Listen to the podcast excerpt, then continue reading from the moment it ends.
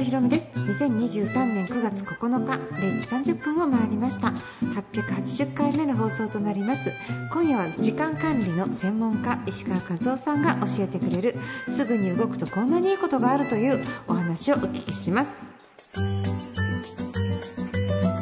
it's time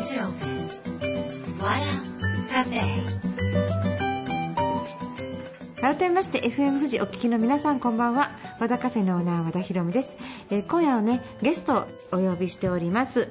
えーとね税理士とかねあのいろんな本業をね9つの肩書きを持つ時間管理の専門家の石川勝夫さんをお迎えしました、えー現在ねあのビジネス書も28冊をあの本を出されていてそれでまあ主に時間管理に関しての本をよく出されています、えーまあ、石川さんいろんな肩書きがあるということでどんな風にお時間を使われてどんな風にお仕事されてるのかということをちょっとあの深掘りしながら、えー聞いてみたいなと思います、えーそれからね石川さんが最近どんなことでもすぐやる技術という新刊を、え出版されました。今日はですねこちらの本中心に、えー、とどんな風にしたらすぐスタートできるのかということのねコツについてお聞きしたいと思います、えー何でも先延ばしにしちゃう方とかあれやろうあれやろうと思いながらなかなかこう手についてはない方、えー人生がそのまま終わっちゃうの悲しいじゃないですか。今日ね中身聞いてもしヒントがあったらぜひ実践していただきたいなと思いながら、えーお話をお伺いしていきたいと思います。ウィークエンドの始まりは和田博美の和田カフェ。どうぞ最後まで楽しんでてください。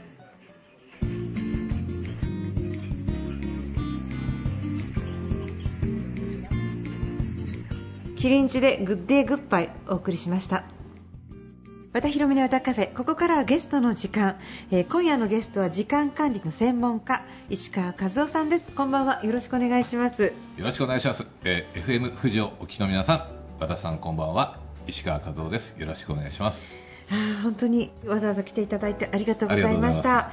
えっと9つの顔を持つ男ということで、はい。い、ろいろメディアの方で、はい。9つの顔を持つ持つって言われ続けてらっしゃいますけれども、あの9つの顔はどうやって渡り歩いてるんですか？9つの顔は、まあ渡り鳥みたいなこと言われてるけど、普通にシングルタスクなの実は、なんかマルチタスクだってみんなに言われるんですけど、はいえー9つのちょっと内訳は、はい。建設会社の総務経理、サラリーマンをやって、はい。朝8時半から5時まではその建設会社でサラリーマンをやってるんですね。うん。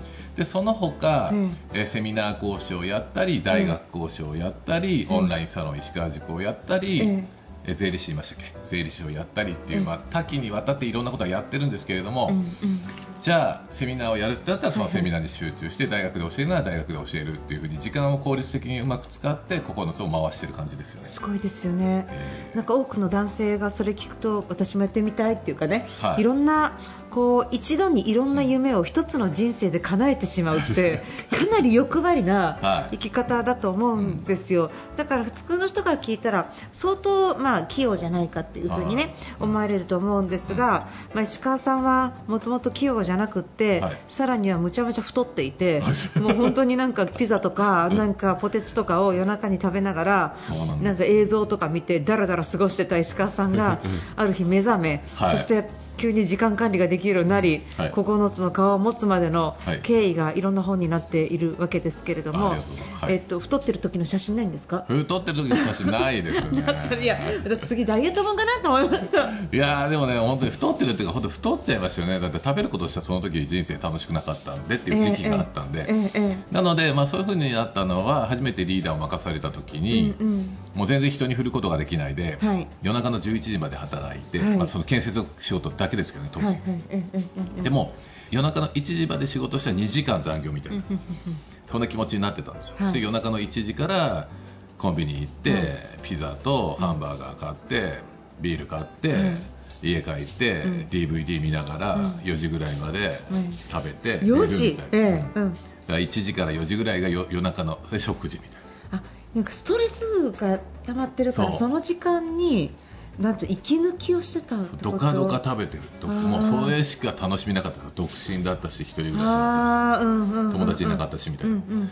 なのでその繰り返しで1年間で1 0キロ太った、うわすごい、うん、やっぱ人間って1 0キロぐらい簡単に太っちゃうみたいですよね。1 0キロ太りますね。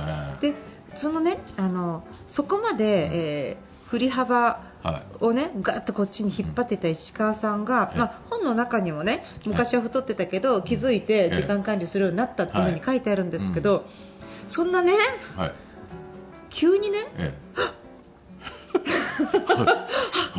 こんな人生ではいけない、えうんだねだな生まれ変わるんだみたいになったわけじゃないと思うんですよ。はい。そう。だからね、うん。本読むと、うん。そうなのかなって思っちゃうので、うん。その慣れ親しんだものから変換するそこの何かのきっかけみたいなものっていうのが、ただ太ってて気づいたっていうことじゃなく、何かあったら教えていただけいや本当和ますか。田さんのおっしゃる通りやっぱり何か目標だけだったら変わらないと思うんですよ、はい。でこの時は痩せたい痩せたい痩せたいっていうよりも、えなんだろう今の会社が嫌すぎて人生を変えたいって思ったんですねうん。で人生を変えたいと思ったのは当時、うん。まあ、今でいうブラック企業で、はい。うん。もう本当にもう朝から晩まで働いてみたいな、はい。嫌なことばっかりやってみたいはない感じで、じゃあどうやったら変わるのかなって思った時に、うん。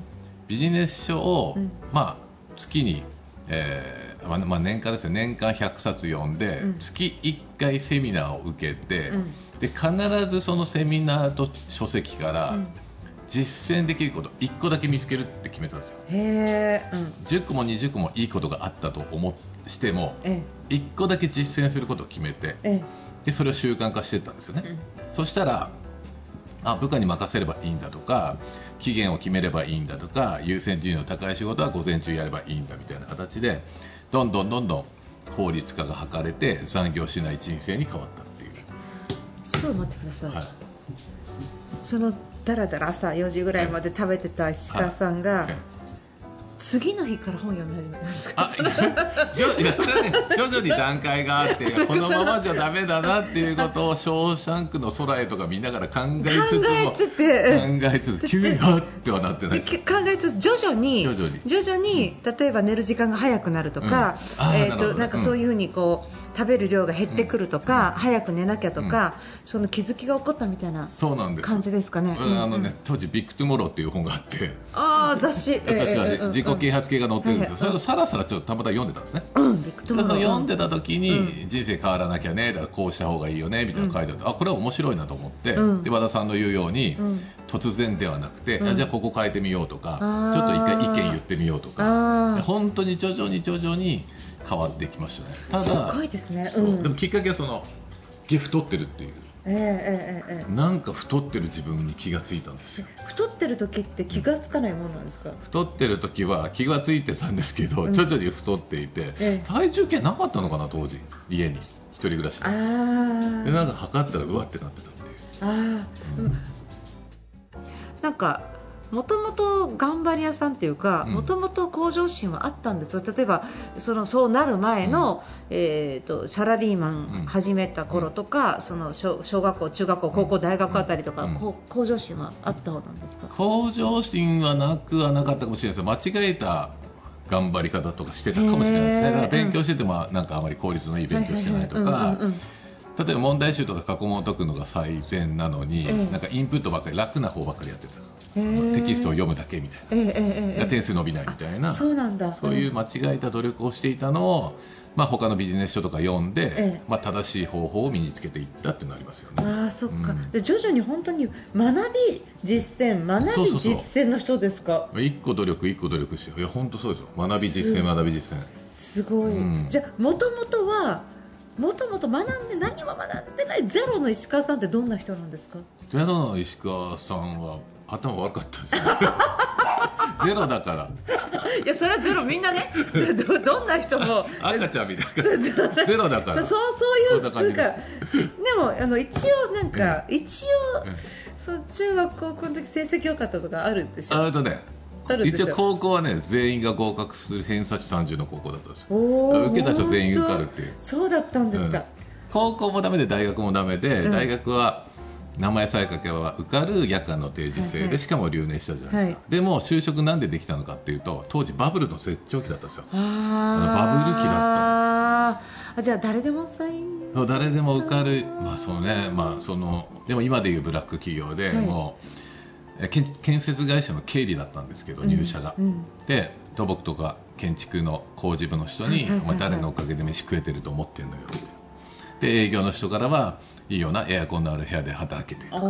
でもう嫌味とか嫉妬とか怒鳴られ叱られみたいな感じでいたからじゃあどうやったら人生が変わるのかなって考えて、まあ、税理士の勉強を始めるんですけいやれども。賢いすごい、うん。そこから快進撃ですね。快進撃ですよね。そこからずっと、まあ、あの勉強して勉強して勉強してっていうことですよね、まあ、うん一旦途中太られてますけど。そう。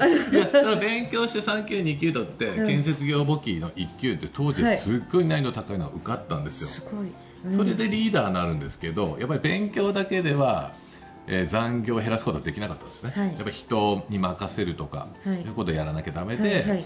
まあ、どんどんどんどんそういうことはできなくなりうん。勉強する暇もなくなっうて、ん。まあ、税理士を勉強する前なんで、うん。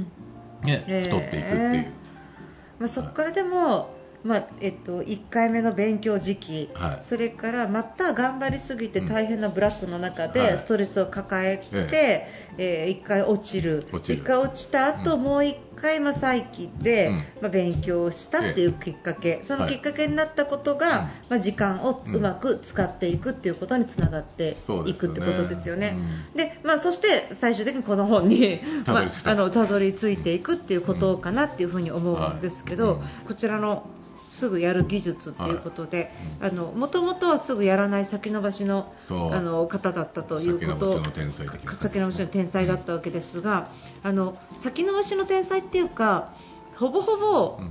9割ぐらい先延ばしの天才じゃないですか、うんあの中。この本の中にも、あのえっと成功してる人の決定的な違いって、うん。まあえっと要は早く行動するって書いてあって、で私も周りの経営者の人とか100%全員せっかちです。ああわかる。自分の周りも。えできてない？早く早く。あじゃあ今電話する今電話する。あいや決めると決めるとあえどこどこ行きたい？あそこのレストランもしもし連絡入ってますか？みたいななんかその。そうやったら早い、うん。からその感覚で生きてると、うん。普通の人に会った時に、えまだ電話しないの？まだ電話しないの？めっちゃ遅く感じる。うん。遅感じますよね。あれあれですよね。そうそうそう。あの世界観の違い、うん。全然違う。その姿とね、うんう、うん、一般の方ね。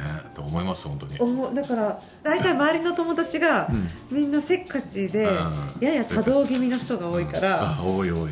自分の友達も。あそういうふうに上がっていきます。上がるっていう言い方は失礼かもしれないけどこうね付き合う人ってさその時の状況状況によって環境によって変わってくるじゃない。ですか、はい。だから最初偏差値30の高校行ってた時は、まあ、ヤンキーとか麻雀好きな友達、競馬好きが多くて、はい。はい。税理士の勉強を始めた時はそれこそ中央とか早稲田とか、そういう人はいはいはい方で税理士になった時は、はい。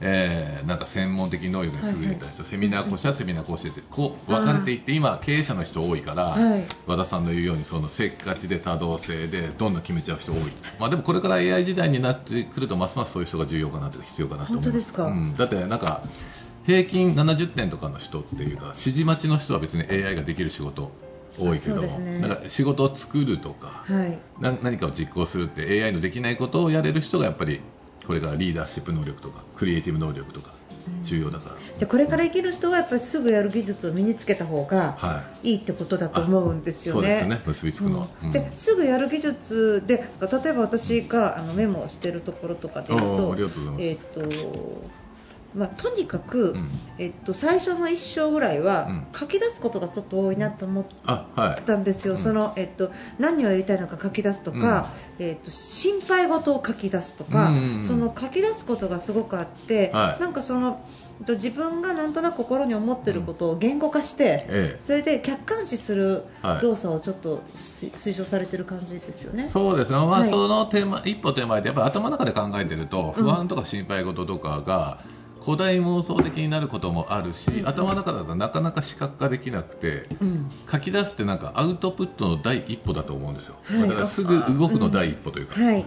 第一歩でま書き出したよ、ではい書き出した時に、ええまあ、本にも書いてますけど、その不安って実は大した不安じゃなかったり、うん解決策ができたりする、まあ、例えば独立したいしたいしたいと思っててもなかなか不安でできない人が書き出したら、あ家のローンがあと1年で息子も大学卒業するから来年からうん。金銭的に楽になるなとか、妻がパートで働いてるからもし事業失敗しても月々10万円自分が稼げば生きていけるなみたいな改善策みたいなのを書くことによって分かったり、うん。また不安なことも逆に分かってローンがあとうん。え5年あって子供が大学2人行ってるからその卒業してからじゃあ独立しようっていう、解決策が見えるのとあとは、例えば書くことによってシェアできて、うん。まあ、会社だったら、まあ、例えばなんだろうこうやりたいんだけどこのプロジェクトやりたいんだけどっていうふうに不安なことを書き出したら、えーまあ、企画の人とか積算の人とか工事部とかいろんな営業の人とかがこれこうやればいいんじゃないああやればいいんじゃない、うん新たな知恵をうんう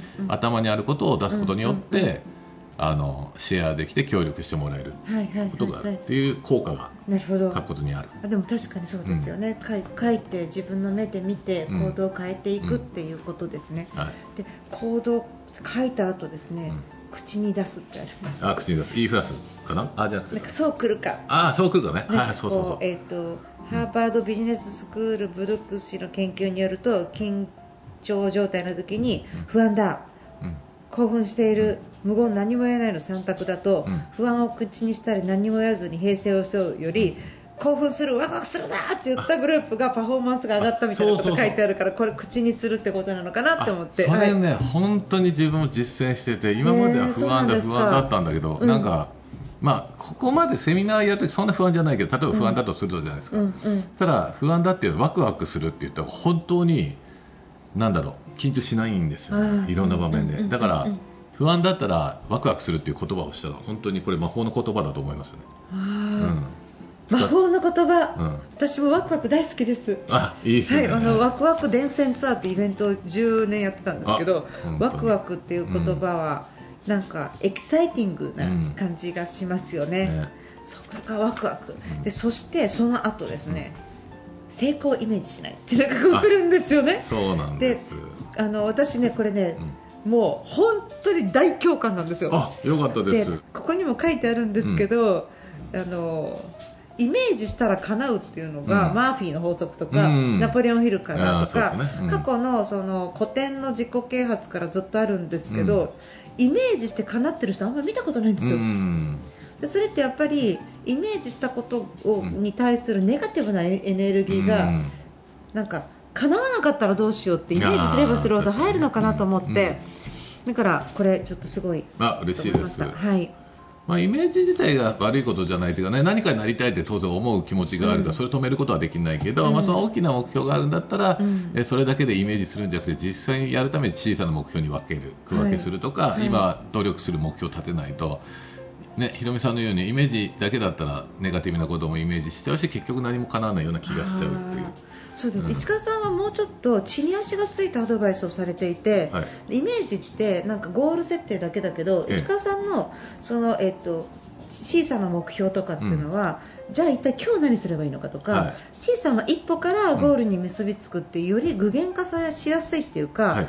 なんか自分の中で行動に落とし込みやすいんだけど、イメージだけって、うん。ハワイのことをイメージして、うん。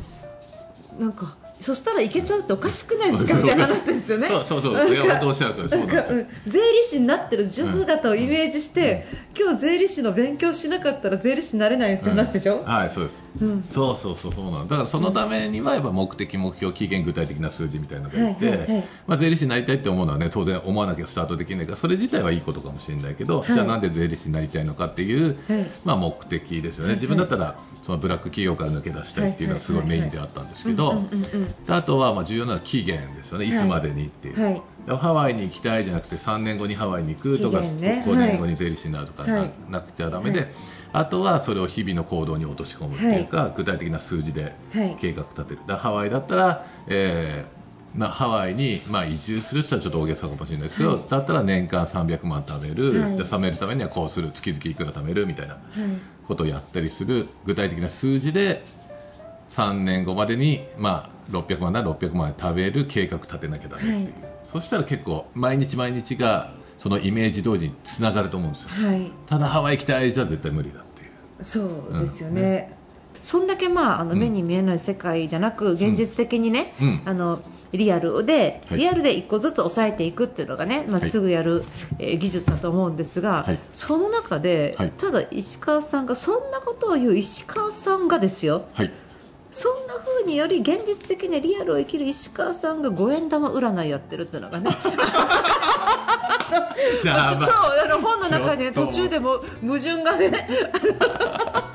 いや、それはですね、それは、で、うーんとね、えー五円玉でこうやって左右か上下でえーなった時にはい。こうなるよって言ってるんだけど、オチは結果どっちでもいいんですよって書ないるてほどね。はい。あの例えばあそこの本に書いてあるのは札幌に戻るか、埼玉に残って、はい。えーヘッドハンディングされたから課長になるかみたいな迷ったんだけど、はい。で結局埼玉っていうふうに振られたよ五円玉が。はい。ですね。でもはい。もしうん。振られた瞬間に、うん。あ俺札幌に本当は戻りたいのに振られちゃったって思った時札幌戻ればいいっていう意味なんですよ。あーがっかりみたいなね。がっかり。そあー。そこが大事なの。あがっかりなのか同意なのかってその瞬間に。ー。よし。そうそうそう。えそうそうそう。あよし触れたっていうんうんえってなる、うん。でこれを偶然なんだけど、うん。本田健さんも同じこと言っててちょっと鳥肌立ちましたクラブハウスえで本当に？あの5円玉じゃないんだけど、うん。コイントスかなんかやって、うん。正しいと思った時に、うんうん。えーあ今の自分の言ったのと同じだけどあこれでよかったんだって思うとえ裏になっちゃった。でそこが大事なんだって。そっか。うん。ただ相談なんてそうじじゃないですか。相談されてもうん大体本に決まってるくせに最後に相談して教師してもらいたいみたいな。そうですね。うんだから自分が相談された時こいつはどっちになりたいのか そればっか考えてうんます。はい。でそっちで押してあげるだけだから。なるほど。うん。あだからこう決断ができなくって先延ばししちゃう人は、もう自分の中で決まっている潜在的に決まっていることを引き出すために鹿さんは五円玉占いを利用されてるっていう感じそうです。なうんうんうんうんそうだから目に見えないものではなかったです。はいそうなんです。目に見えるものです。はい。ででであれなんですよ。コイント数の話でそれあるんですけどやばい経済学っていう書いた人がやってて本当に面白いやつではい。あのもう重要なことなんだけども,、はい。もうコインで決めるって、はい。結婚するああなんか離婚するか離婚しないかとか、転職するかどうかっていうのをコイントスで決めるはいんですね、うんでその結果どうなったかというと、うんどっちでも結局良かったんですよ、うん。要はどっちでもよくて、うん。どっちか悩んでることをずっと続ける方がストレスが溜まってどっちにしてすどっちにしろすぐやるっていうかすぐ行動した人こそ幸福度が上がるっていう。おー。だからうんだらだら悩んでんだったらすぐやった方が結果どっちでもうん。幸福だよっていう感じです。ね、でもなんかこう時間も有効に使えるし、うん、そう。うん。まあやってみてダメだったらまた変えればいいけどやらないでずっとぐちゃぐちゃやってるのは堂々巡りになって多分一番不衛生なんじゃないですかね。うん、私もあのそれすごい思思います。なんか、うんやってみてうんダメだったらやり直しすればいいし、早くやった人は早くやり直しが効くんだけど、やらない人ってやり直しの時間がもうなくなっちゃって、うんそうなんですよ、うんなんかうん。なんかこう年取って杖ついてから、うん。いや念願の旅行とか嫌ですもんね、うん、そうですね、いやうん。本当そうなんだ、今やれることは今やった方がいいし、将来やろうと思って、なかなかその将来やれない可能性もね、今みたいに健康寿命がいつまでするか分かんないから、死ぬかもれしれないし。いや本当、一番の究極にはそうですよね、ね。え明日を保証されてるわけじゃないから、うん。だったら今好きなこととかやりたいことをやるために、すぐこう嫌なことでも何でもすぐ行動して終わらせて、やることが重要ですよね。本当ですね、ん。なんかこう命に期限があるのに、うん。やっぱ先延ばしにするっていうのは、うん。ほとんどの人がやりたいことをやらずに死んじゃうってことですよね。そうなんですよ。なんか人って誰でも自分だけは知らないと思ってるらしいんですよね。あうん。だからこそ、まあ究極の期限がやっぱ死だから、うん。死ぬまでの期限までに、まあ、期限があれば人って行動できるじゃないですか、その期限を意識した方が実は活発に行動できるっていう。でもなんで自分だけ死なないって思っちゃうんですかね。ねなんかでも不思議ですよね、こじゃあお父さんは死ぬかもお母さんは死ぬかもとかって 家族殺していきながら。そう。うん。まあでもあれかもしれないけどね。どんどんこのお父親が死んで母親が死んだで次はいよいよ自分の番だなっていう時は思うかもしれないですよね。そうですね。年齢的に。だんだんだんだうんん。こう自分の死を、うん。でも死っていうのを意識すると、うん期限があって焦るのか、もういいやと思って諦めるのかも、うん。その人次第ですね。そうですね。本当そこをうん。なんとか要点思考で、そうですね、はい。なんとか要点思考で、あのちょっといやあのなんかあのうん。実験で、うん。えっと老後に対してポジティブなイメージを持ってる人は健康で若返るんですって。おなるうん、ナショナルジオグラフィックに書いてありました。すごい。うん。ででであのやっぱりその老後に対しての不安とか、年取ったらやだな、うん。もう年取りたくないなって思えば思うほど老けていくんですうって、ん。老けて脳もなんか割と、うん。その年を取りやすいって書いてありました。いやでも本当に今活発にって楽しそうにしてる人って年齢重ねても若々しいですよね。あそうですね、うん。あなんかだからあの40代、そのナショナショジオの情報なんですけど、40代から50代半ばまでで、顔年齢が決まるんですって。へでそれであの、えっと、そこからすごいその、えっと、年齢差が分かんなくなってきてだから例えば60でも若く見える人と、うん。60でも80ぐらい見える人とか、うん。80だから80歳と60歳でも若く見える80歳と、うん。老けた60歳がうん。20歳年あるのに同じ年ぐらいに見えたりとか、あるじゃないですか、す。これが10歳と0歳だったらだいぶ違うけど、うんうん。もう50ぐらい過ぎてからだと、もう顔年齢になっちゃうっていうのがなん。か書いてありました。なるほどね、うんでも本当にそうですよ、自分もねこうやってい一緒にいると結構老けてる55歳いっぱいいますもんね。私もです。周りちょっとあすみません。周りなんかちょっとお願いだから、そのなんかもうちょっとしっかりちゃんとしようよって思いますよね。なんかね。ちゃんとしようって。それありますあります、はい。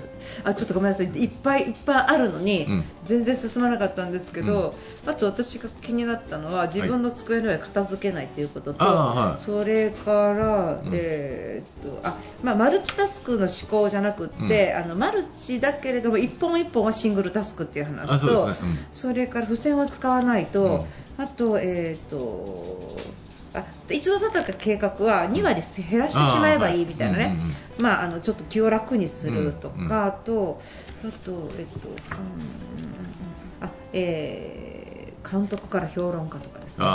それとかから、えーっとまあ、最終的に最後のあの、うまあ、すぐやるなみたいな言葉、はい。みたいなものかな、ええみたいな感じだったんですけどどれ行きましょう？どれなんかなんか他のことでもいいんですけど。あでも監督評論家はみんな悩んでるところかなと思って。あちょっとお願い説明してもらっていいですか、はい。まあなんかすぐやる本って結構いっぱい出てるんですけど、うん。うんクリエイティブ能力のすぐやるってなかなか書いてる本が少なくて、うん。まあ、この本の、いまあ、特徴はその2章分クリエイティブな創造性なことでもすぐやろうってことが書いてあるんですね。はい。で今和田さんの言ったその監督と評論家っていうのは、はい。企画書とか提案書とかもっと大きいの言うと、まあ、ブログとかメルマガとか、あと本を書くとかってなった時に、なかなかみんなクリエイティブって最初の一歩って踏み出せれないんですよ、で何書こうかなあれ書こうかなっていうふうに踏み出せないから、はい。まずは作品を作っちゃうんですよね。はい。で自分の場合は音声でもう本を書くときは音声で入れて作ってるんですけれども、はい。その時ってもうデスマス調とか、うん。再現性とか実例とか、まあ、全然関係なく、うん。気にせず文字数だけ埋めるんですよ、へー。だから例えばなんだろうすぐやるってどういうことですか？みたいなことを質問されたとして、はいまあ、自分がその質問に答えるかのようにはい。書いて、まあ、それが監督としてものを作り上げて、はい。で作ったものを評論家目線であデスマス調がちょっと統一されてないよとか、はいはい。もうちょっと再現性のあることにした方がいいよっていう感じで、監督業と評論家を分けるんですね。うん。でそれが同時にみんなやろうとするから一歩が踏み出せない。おデスマス調大丈夫かな、こう再現性あるかな？みたいな。で企画書作る時も、えーお客さんこれで喜ぶかな？とか、はいはいはいはい。ここの金額が単位の統一がとか、ここのレイアウトがとか、余計なこと考えるから、はいまず企画書はって作ってからレイアウトとか単位の統一とか、うん。デスマス調とか最初に背景つけるとかとかを考えるみたいな。へー。あじゃあこうちゃんとそのえっと完璧主義にならずに、ざっくりしながら後でみたいな感じでいいですか？そうです。うんうんうんうんうん一回作って、まあ、だ同時にできる特殊能力って素晴らしい人いるからそういう人は別にやってもいいんだけど、うん。なかなか企画書書くのは最初の一歩が踏み出せないとかいう人は、はい。もう最初言い方悪いけど適当でもいいから書いちゃう、はい。う。ん。ざっくりですね。ね。そこから直していけばいいですもんね、うん。はいあでも分かります。あの石川さんって出版塾されてるじゃないですか、なんか本出したい人多いじゃないですか、は出したい出したい出したいうん。出したいって言って、でもやっぱりちゃんと書こうとするからなかなか書けない人多いってことですよね。多い多い、うんうんわかります。本当適当でいいからまず書いてみて、はい。書いてから直せばいいからって。はい。でなんか、まあ、本の場合7万字とか8万字書いた後の方が安心してやれるんですよ、うんなんか1000文字書いてフィードバックしてどうかなまた1000文字書いてとかいつまでも本にならないじゃないですか、はいはい。まずは一気にまあ、8万字は大げさだとしても1章分はもう書いちゃってとか2章分書いちゃってフー。ィードバックした方が今回9つだけど昔5つの仕事とか言ってた時に5つ仕事してるから残業しないでやってるでしょとか5つ仕事してるからはい。副業のこと書けるでしょとか向こうが勝手にはい。思ってくれてオファーが来るんですよ。プロフィール的なものから向こうが想像してうん PDCA 改定とか,、へえだからそれはラッキーというか良かったですけどね。すごいですね。ううん。ん和田さんはねもう確固たるもうセールスの女王みたいな営業の女王みたいなのがあるから、はい。そこの切り口でみんな言ってきちゃいますもんねついねそうですね。なんかなんかそうですね。まあねって思いながらやってたんですけど、うん。まあでもなんか小説も難しいなとかね。小説はすごいいや本当けるのは尊敬しますよ本当に。いやいやいやいやなんかなかなか進まないです。いやこんなんで生活どうすんのって思いながらやってます、うん。まあね。うん。まあ、でもなんかそっちの仲間入りをするには、なんかすごいすごい世界だなって思ってます、うん、いや本当すごい世界だと思います。こう文春とか新潮から連載依頼が来るっていうね。うん。いやその段階だと思います。本当に素晴らしい。なんいやかそこまでいけたらすごいなっていう。うん感じですけど、うん。まだまだ勉強中ですよ、はい。私、本当に、ね、ありがとうございます、は石川和夫先生のえーどんなことでもすぐやる技術をね、はぜひ、えー読んでみてください、はい。えーいろんな雑談を交えながらお話しさせていただきましたが、人生成功する秘訣満載ですのでぜひ一読ください。ありがとうございました、はいありがとうございます。Wada Cafe. 和田博美の歌カフェいかがでしたか？本日は、えー税理士を本業に、えー9つの肩書きを持つ時間管理の専門家石川和夫さんをお迎えいたしました、えー軽快なトークでですねあのいろいろあのお話ししてくださいました、え私ねあの、えゲストを呼ぶ時って前もってすっごい本を読み込んでるわけじゃなくて当日の収録の1時間前とかに読んでるんですよ。で結局これなんでかっていうと例えばじゃあすごい準備して完璧にしちゃって1週間前ぐらいから本とか読んじゃうと実はインタビューの時に本の内容忘れてて結局もう1回読まなきゃいけないというかもうもちろんに時間はあったものを読むんですけどでもなんかこの直前に読んだ方がものすごいやっぱインタビューはしやすいっていうのまあ自分のやり方なんですけど危険なんですけどね読み切れなかったらっていうことが危険なんですけど、まあ、そういうふうにやるんですけど今日ちょっとパーって直前にバッて読んだ時に、まあ、あのなんか今日あこれ聞きたいなって思うことがたくさん出てきてでそんな中でやっぱりそのこうやって早く本を読むっていうことも含めて、集中力もすごい大事なんだなと思うしその集中力の中でも一歩一歩その行動する。だからどうやってなんかこう行動していくのか何をやるのかとかなぜやりたいのかとかそういうことも含め言葉にするっていうの。言葉にするのも行動だしそうきたかって声に出すのも全部行動だったりとかするのでなんか結局すごいリアリストというかそのより現実にあの血に足ついた感じの方それがなんかこう本の中にぎゅーっとこう入ってましたね。だからあの皆さん本当にその人生の時間ってあっという間だしいつどうなるかわからないし、まあ、私たちが一番大事なことって、まあ、いろんな、ね、その価値観があっていろいろやりたいこととかもいろいろ違ってくると思うんですけど全てにおいてやっぱりすぐスタートするっていうことやっぱりこの最初のドアは神様が開けてくれないっていう話をね前誰かに聞いたことがあってでは自分でその一歩は本当に自分で進まなきゃいけないんだすぐやる。そういうことにこうつながっていく。だから人生をよりよく生きるためにはまずすぐやってみればみたいなことっていうのがすごい共通項にあるんだなって思いました。ぜひね本読んで皆さんの人生の中にもね新しいきっかけを生み出していただければなっていうふに思いました。えー番組では皆さんからのメールをお待ちしております。アドレスは和田アットマーク FM 富士 .jp になります。皆さんから番組の感想とか、えー応援メッセージとか質問とかいただけるとめちゃめちゃ嬉しいのでぜひお願いします。お待ちしております。えーそれから放送後翌週にはポッドキャストでも配信しています。Spotify、iTunes で番組の中で時間内で放送できなかった分も多めに配信しておりますのでもうちょっと深く聞きたかったなとかここちょっともうちょっと聞き直したいなって思う方はぜひ聞いてください。よろしくお願いします。えーということで和田博美の和田カフェ今夜はこの辺りで閉店です。皆さん、えーと今週まだおお仕事されている方本当にお疲れ様です、えー終わった方あの週末でね明日からお休みの方、えーおお疲れ様です。あのぜひまた明日からリフレッシュしてみてください。そして皆さん来週も素敵な1週間になりますようにお相手は和田博美でした。